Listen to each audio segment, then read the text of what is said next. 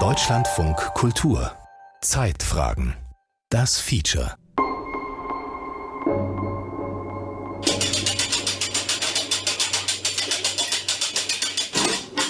Historischer Fund in München, verschollenes Fallbeil. Frankfurter Allgemeine Zeitung, 10. Januar 2014. Hinrichtungsfallbeil der Geschwister Scholl aufgetaucht. Süddeutsche Zeitung, 10. Januar 2014.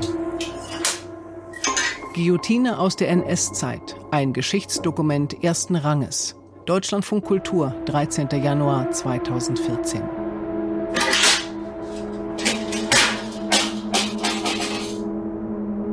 2014 wird in München das Fallbeil des Gefängnisses Stadelheim wiedergefunden. Während der Nazizeit sind darauf mindestens 1200 zum Tode verurteilte Menschen hingerichtet worden. Etwa ein Zehntel von ihnen wegen Mordes. Die meisten Opfer mussten aufgrund von Bagatelldelikten sterben.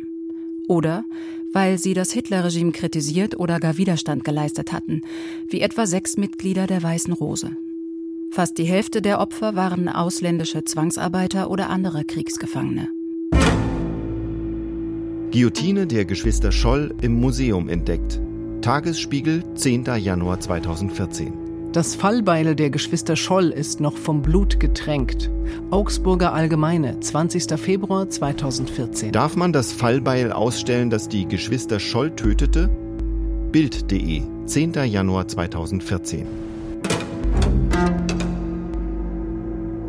Im Januar 2014 konnte ich für den Bayerischen Rundfunk aufdecken, dass das Fallbeil des Gefängnisses Mönchen-Stadelheim nicht wie kolportiert bei Straubing in der Donau versenkt worden war, sondern dass es auf dem Dachboden des Bayerischen Nationalmuseums in München verwahrt oder vielmehr versteckt wurde.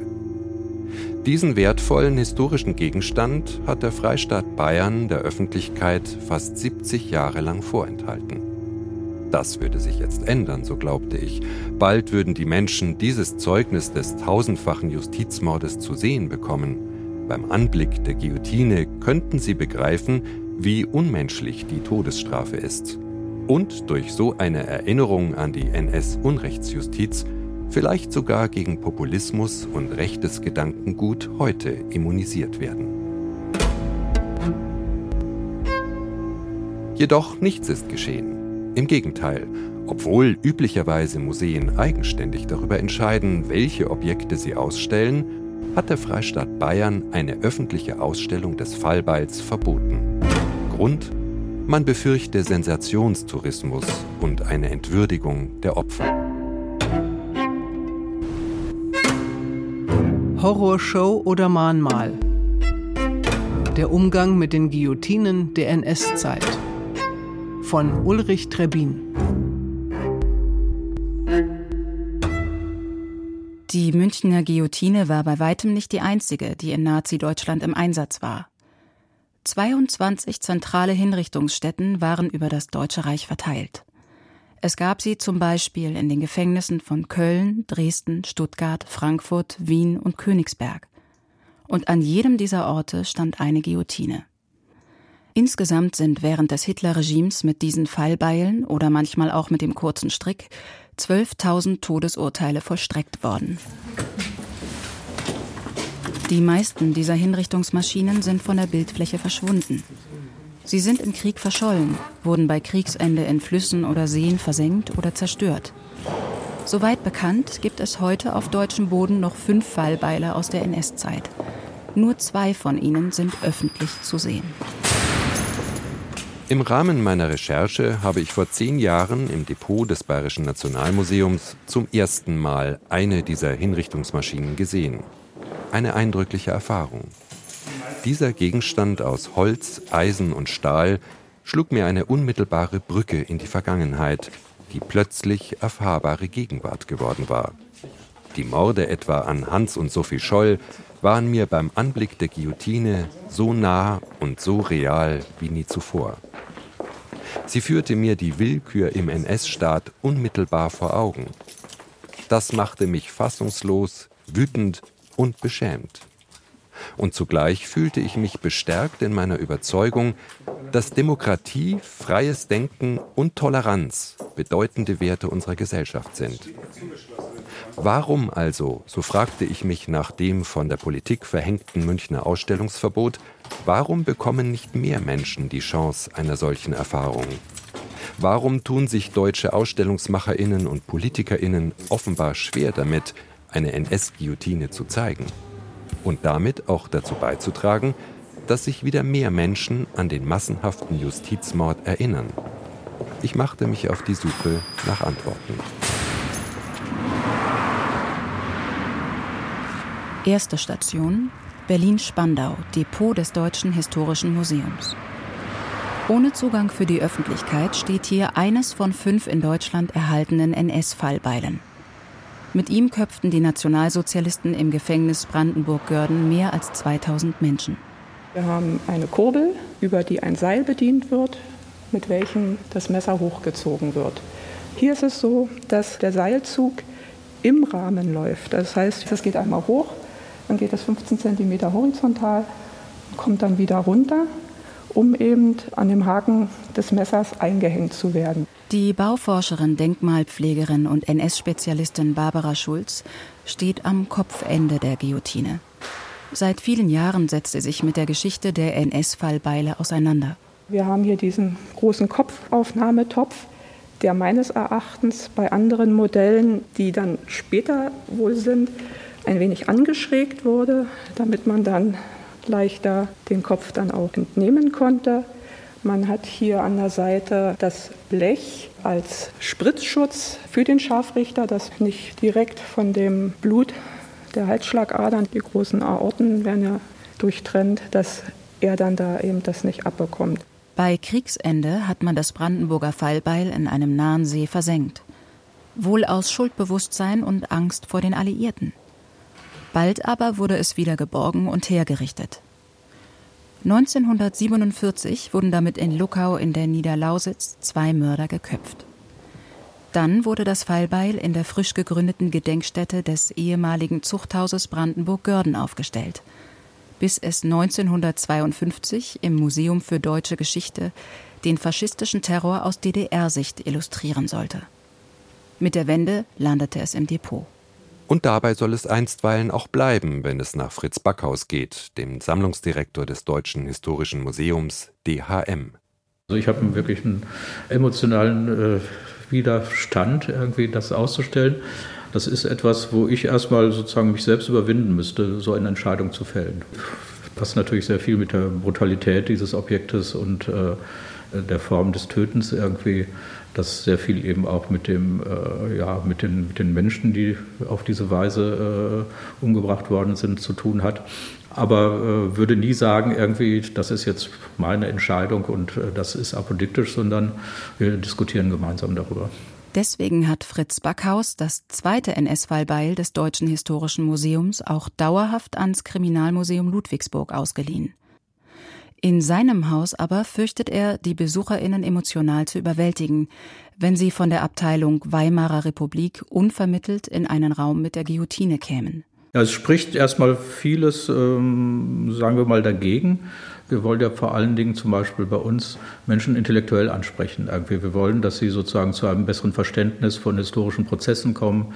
Wir wollen sozusagen äh, natürlich über visuelle Objekte, über äh, Informationen, die damit verbunden sind, zu einem äh, Nachdenken, zu einer Stärkung der historischen Urteilskraft kommen. Und äh, dazu gehört auch, dass das Objekt bei mir und ich glaube auch bei äh, vielen Kolleginnen und Kollegen, mit denen wir diskutiert haben, auch eine Art Erschrecken auslöst, äh, das uns auch äh, sehr zurückhaltend darauf reagieren lässt.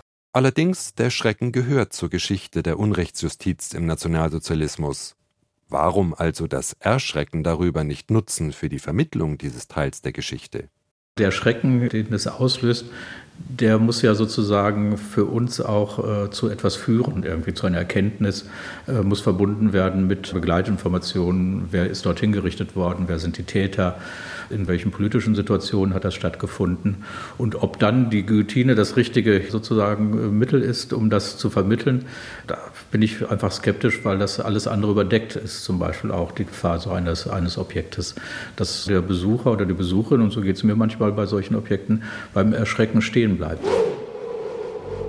Das aber ist Aufgabe einer jeden Ausstellung, dass sie die gezeigten Objekte einordnet und die nötigen Hintergrundinformationen liefert. Fritz Backhaus muss sich fragen lassen, ob sich nicht gerade das Erschrecken über die Guillotine nutzen ließe, um BesucherInnen für die NS-Unrechtsjustiz zu interessieren, ohne sie emotional zu überfordern. Wie viele AusstellungsmacherInnen seiner Generation will er das Publikum vor allem durch Nachdenken lernen lassen. Ein Lernen nur über den Verstand gibt es aber nicht, entgegnet Mario Gollwitzer, Professor für Sozialpsychologie an der Ludwig-Maximilians-Universität in München. Die Idee, dass man Emotionen aus einem Lernprozess raushalten kann, das ist nicht nur psychologisch unbegründet, das ist sogar absurd. Emotionen gehören untrennbar zu motivationalen Vorgängen, zu Gedächtnisprozessen, zu Abrufprozessen, also zu dem gesamten Apparat der menschlichen Informationsverarbeitung gehören Emotionen notwendigerweise dazu. Also für eine wirklich tiefe Auseinandersetzung und für ein Verknüpfen eines Objekts, etwas, was ich sehe, mit mir selber, wie der Volksmund so sagt, dass es was mit mir macht, geht nicht ohne Emotionen. Zweite Station Hamburg. Museum für Hamburgische Geschichte. Hier hatte man in den letzten Jahrzehnten weniger Bedenken, die Besucher mit emotional aufgeladenen Objekten zu konfrontieren. Das Stadthistorische Museum hat immerhin das Messer der dortigen NS-Guillotine ausgestellt. Derzeit ist die Ausstellung zwar abgebaut, weil das Haus generalsaniert wird, in der neuen Ausstellung aber soll das Hamburger Fallbeil in irgendeiner Weise wieder zu sehen sein, verspricht der zuständige Kurator Sönke Knopp.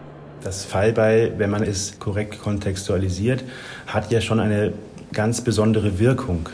Es ist ja schon etwas tief Bewegendes, wenn man vor diesem konkreten Gegenstand steht, der so viel Leid angerichtet hat. Man stellt fest, okay, es hat es wirklich gegeben. Und unter diesem Messer lagen wirklich Leute.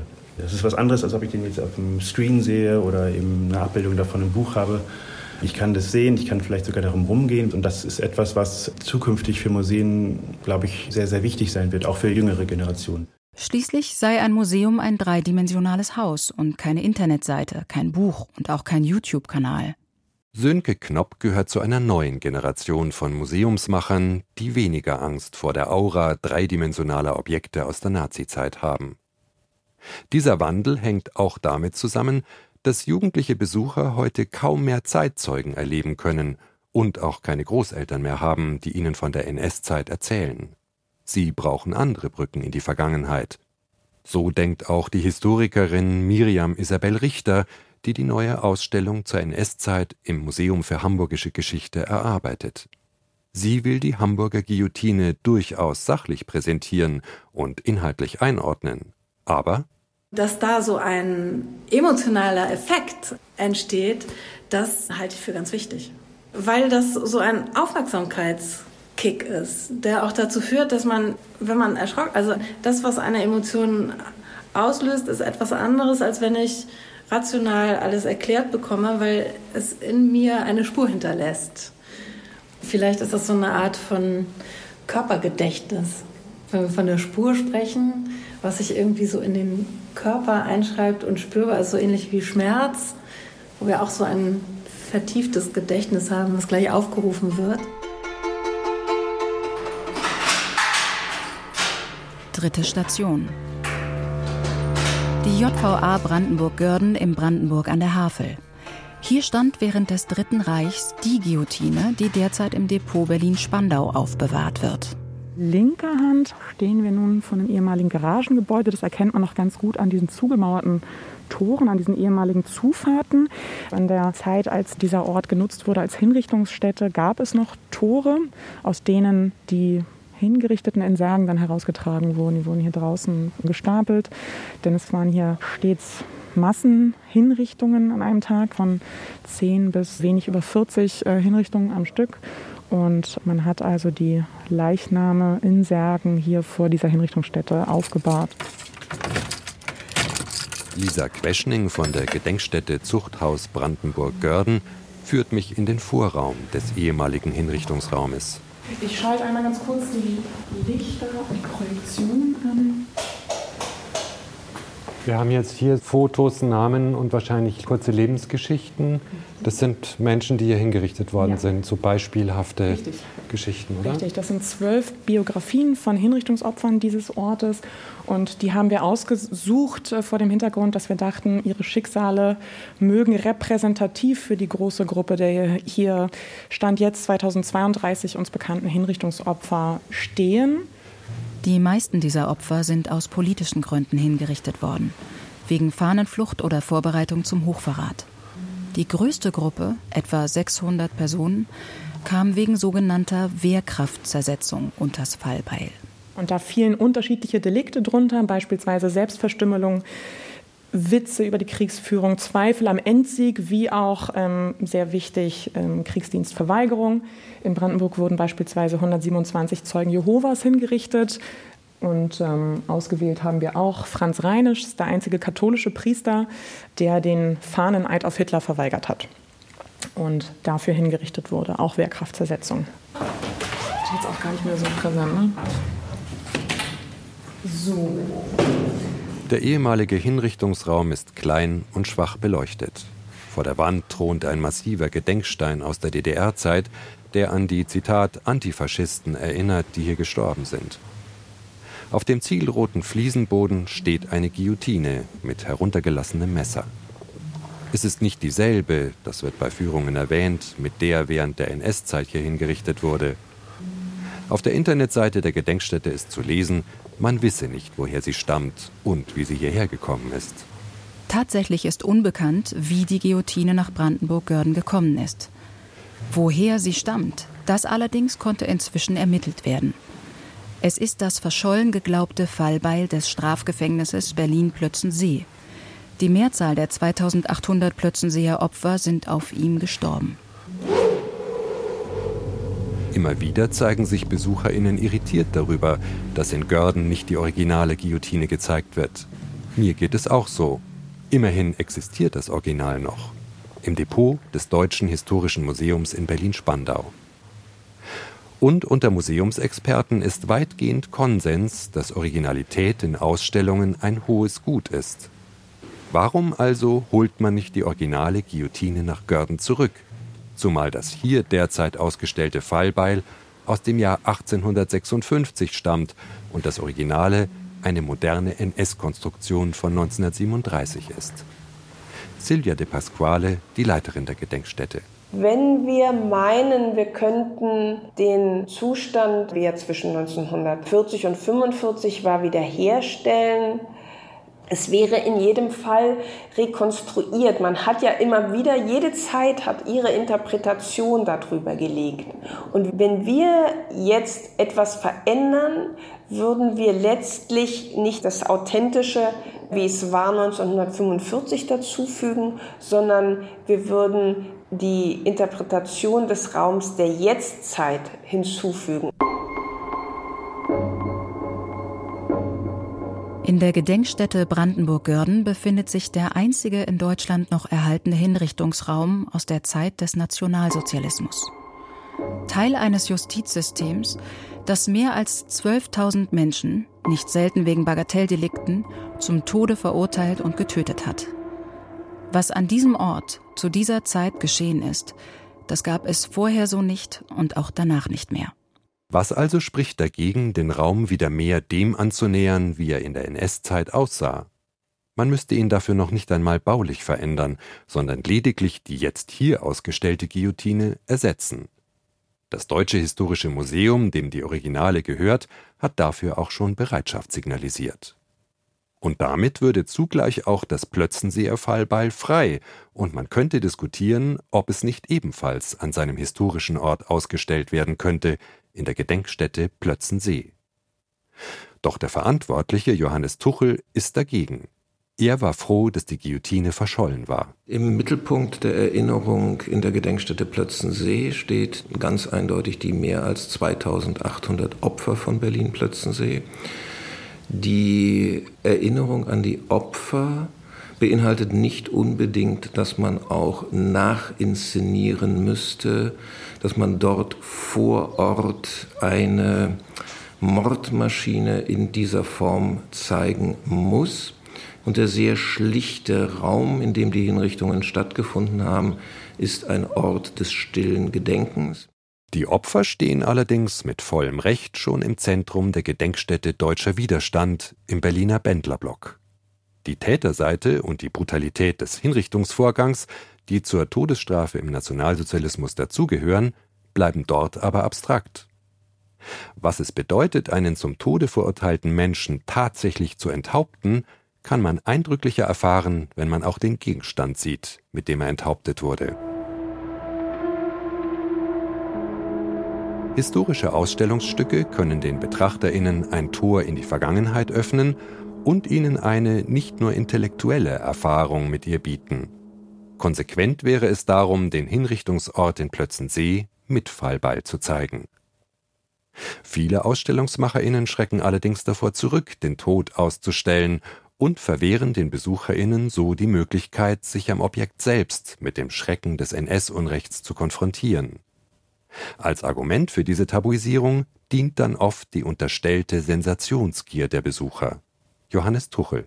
Woher wissen wir aber, dass nicht der Reiz des Grusels oder der Reiz dessen, oh schau mal, so sind Leute damals hingerichtet worden, das heißt die pure Sensationslust überwiegt.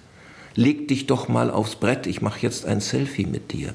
Das sind die anderen Möglichkeiten, die auch dort geschehen könnten, wenn Sie etwas derartiges ausstellen. Es darf kein Totschlagargument sein. Ich selber würde es nicht akzeptieren für meine eigene kuratorische Arbeit. Ich würde es sehr stark hinterfragen.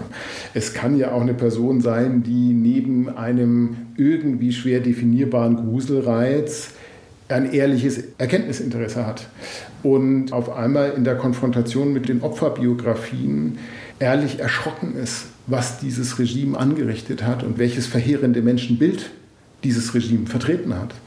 Und das wird schon sehr manifest, wenn ich mir die Mordwerkzeuge ansehe.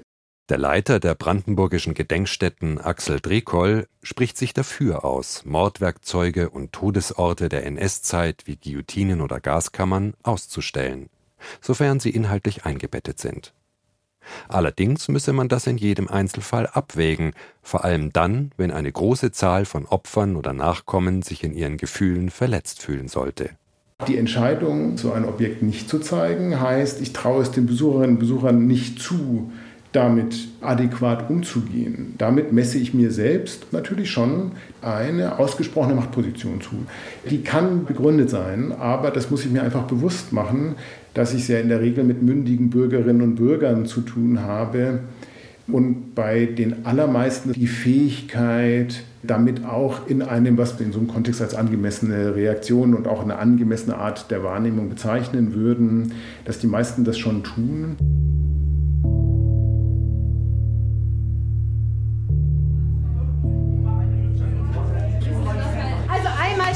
Standesgemäß herzlich willkommen im Knast. Ihr seid jetzt tatsächlich im Gefängnis und zwar im ersten, das es in Württemberg überhaupt gab. Vierte Station, das Strafvollzugsmuseum Ludwigsburg. Leiterin Susanne Opfermann führt eine neunte Klasse durch die zweistöckige Ausstellung. Die Schülerinnen und Schüler erfahren, wie Menschen früher an den Pranger gestellt oder mit dem Rohrstock verprügelt wurden. Sie können eine nachgebaute Gefängniszelle auf sich wirken lassen und hören, wie RAF-Terroristen sich in der JVA Stammheim einen Pizzaofen gebastelt haben.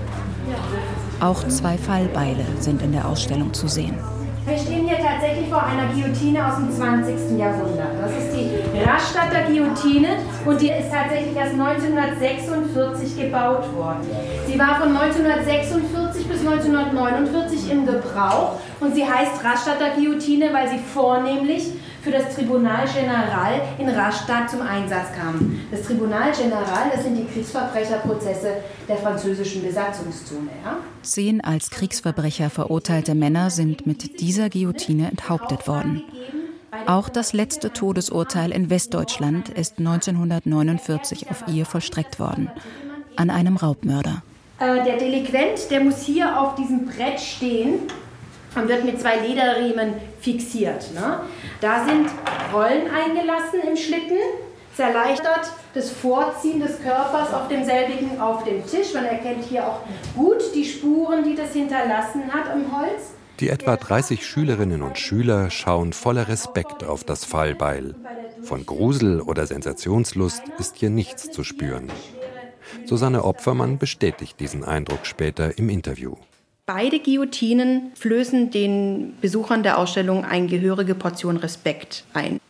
Der Besucher versteht ganz unmittelbar, dass das passiert ist, dass es echt ist, dass dort auf diesem Tisch Schreckliches vor sich gegangen ist. Tatsächlich ist es mir im Verhalten von den Besuchern nie aufgefallen, dass jemand pietätslos sich gegenüber der Guillotine oder gegenüber der Opfer der Guillotine gezeigt hätte. Manchen wird der Anblick der Guillotine allerdings zu viel.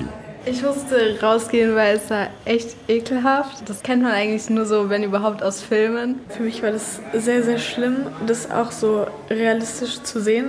Würdet ihr sagen, dass man solche Sachen gar nicht ausstellen sollte? Doch. Ich würde schon sagen, dass man es auf jeden Fall ausstellen sollte, weil das ist ja auch wichtig, so dass man weiß, dass es sowas mal gab, weil das ist ja auch ein wichtiger Teil der Geschichte. Ich meine, wir sind drei von, keine Ahnung, 28 oder so und wir hatten jetzt die Möglichkeit rauszugehen und für die, die da interessiert dran sind, es ist äh, sehr praktisch und halt für uns, wir konnten gut rausgehen. Vor dem Hinaufgehen ins Obergeschoss treffe ich einige Jugendliche, die vor dem Raum mit dem zweiten Fall beistehen. Es wurde in der NS-Zeit und auch noch in der DDR für Hinrichtungen verwendet. Es ist krass zu sehen, dass damit halt wirklich Menschen umgebracht wurden und dass wir das jetzt hier die Möglichkeit haben, das zu sehen. Also an sich über so Hinrichtungen habe ich auch schon viel gehört, aber es ist auch nochmal eine andere Erfahrung, wenn man eben das sieht. Dadurch wird es nochmal so ein bisschen realer, weil es halt direkt vor einem. Ich dachte eher, die Guillotine war so französische Revolution um die Zeit so benutzt worden. Und ich hätte jetzt nicht gedacht, dass es bis zum 20. Jahrhundert immer noch benutzt wird. Ich finde eigentlich auch, dass es so wie so ein Zeitzeuge als Gegenstand ist. Und also finde ich, dass solche Gegenstände sehr gut sind, um das vor seinen Augen mal zu haben. Wir stehen hier sozusagen am Hintereingang der Haftanstalt. Gebaut worden ist diese Haftanstalt 1906 als Untersuchungshaftanstalt zum damaligen Landgericht, was sich da vorne parallel zur Bernhard-Göring-Straße befand. Letzte Station, die Arnstraße in Leipzig. Tobias Hollitzer von der DDR-Gedenkstätte Runde Ecke zeigt einer kleinen Gruppe von Interessierten den Rest eines Gefängnisses, das im Dritten Reich und auch noch während der DDR-Zeit in Betrieb war. Und dann ist eben hier 1960 die Hinrichtungsstätte für die damalige gesamte DDR eingerichtet worden. Dazu dann aber drin gleich noch etwas mehr. Während die Todesstrafe in der Bundesrepublik 1949 mit dem Grundgesetz abgeschafft wurde, galt sie in der sowjetisch besetzten Zone und späteren DDR weiter. Forschungen zufolge waren ostdeutsche Gerichte zwischen 1945 und 1981 für mindestens 211 Hinrichtungen verantwortlich. Hier in Leipzig sind sie unter größter Geheimhaltung durchgeführt worden höchstwahrscheinlich mit einer Guillotine, die zuvor in der Nazizeit verwendet wurde. Man konnte in der DDR im Prinzip wegen drei großer Deliktgruppen zum Tode verurteilt werden, nämlich wegen NS-Kriegsverbrechen, wegen schwerer krimineller Straftaten, Mord, Brandstiftung, Sexualstraftaten und äh, wegen der sogenannten Staatsstraftaten, also Hetze, Landesverrat und ähnliches. Wenn man sich die insgesamt 64 bisher bekannten hier in Leipzig hingerichteten anschaut, dann verteilen die sich ungefähr jeweils zu einem Drittel auf diese drei Bereiche. Wir haben in den letzten Jahren alle 64 Fälle, soweit Unterlagen da sind, intensiv angeschaut und Sie finden nicht einen einzigen Fall, wo es keine justizfremde Einflussnahme, politische Einflussnahme auf die Urteilsfindung gibt. Wir betreten die ehemalige Hausmeisterwohnung.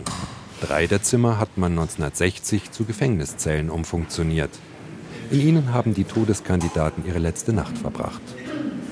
Im früheren Kinderzimmer, seinerzeit vergrößert durch einen Durchbruch zur Toilette, fanden die Hinrichtungen statt. Am Boden sieht man noch den Abdruck der Toilettenschüssel und den zur Mitte hin verlängerten Abfluss. Und auch den Wasserhahn für den Schlauch, mit dem nach der Enthauptung das Blut weggespült wurde. Hier in der Mitte äh, sehen Sie noch die Reste der Verankerung der Guillotine des Fallbeils, was also hier in der Mitte gestanden hat, quasi direkt unter diesem Durchbruch. Hier in dem Raum ist dem Verurteilten nochmal der Urteilstenor vorgetragen worden. Er äh, musste bestätigen, dass er in Person der Verurteilte ist und dann wurde der Henker beauftragt, das Urteil zu vollstrecken. 1968 wurde die Guillotine abgebaut und an einen bisher unbekannten Ort gebracht. Von jetzt an wurde mit dem Zitat unerwarteten Nahschuss in das Hinterhaupt hingerichtet. Zum letzten Mal 1981. Die Abläufe sollen so gewesen sein, dass der Henker dort hinten in dieser Ecke gestanden haben soll. Es war eine nach innen öffnende Tür, hinter der soll er versteckt gestanden haben. Und äh, es wird also von mehreren Zeitzeugen damals auch berichtet, dass er hier hineingeführt wird.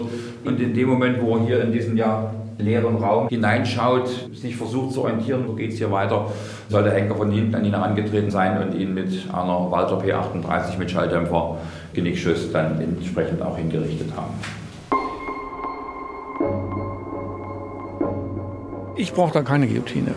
Ich finde, das ist dann nur Horror. Es braucht die Guillotine nicht zwingend, um diesen Ort in seiner ganzen Komplexität zu erfassen. Es sollte auf keinen Fall irgendwie so ein Actionraum oder irgendwie sowas in der Richtung sein. War. Für mich bräuchte ich sie auch nicht, um da was zu fühlen. Also man fühlt ja so schon genug. Was sich da abgespielt hat und die Hinterbliebenen, wie haben die sich gefühlt und auch die Hingerichteten selber, wenn die dann in den Raum geführt werden, wie fühlen die sich auch alles so furchtbar, oder? Das will ich lieber nicht so nah an mich ranlassen, weil ich mich noch an die Zeit der Todesstrafe erinnern kann und das selber noch Angst hatte davor. An einem authentischen und original erhaltenen Ort wie diesem lässt sich der Schrecken der Todesstrafe offenbar auch ohne Guillotine erfahren. Solche Orte gibt es allerdings nur wenige.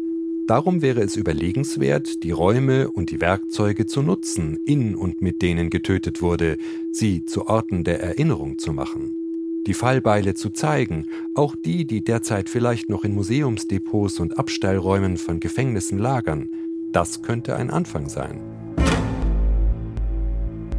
Der Historiker und Leiter der brandenburgischen Gedenkstätten Axel Drekoll möchte andere AusstellungsmacherInnen dazu ermutigen. Ich würde sagen, habt keine Angst vor Ausstellungsgegenständen.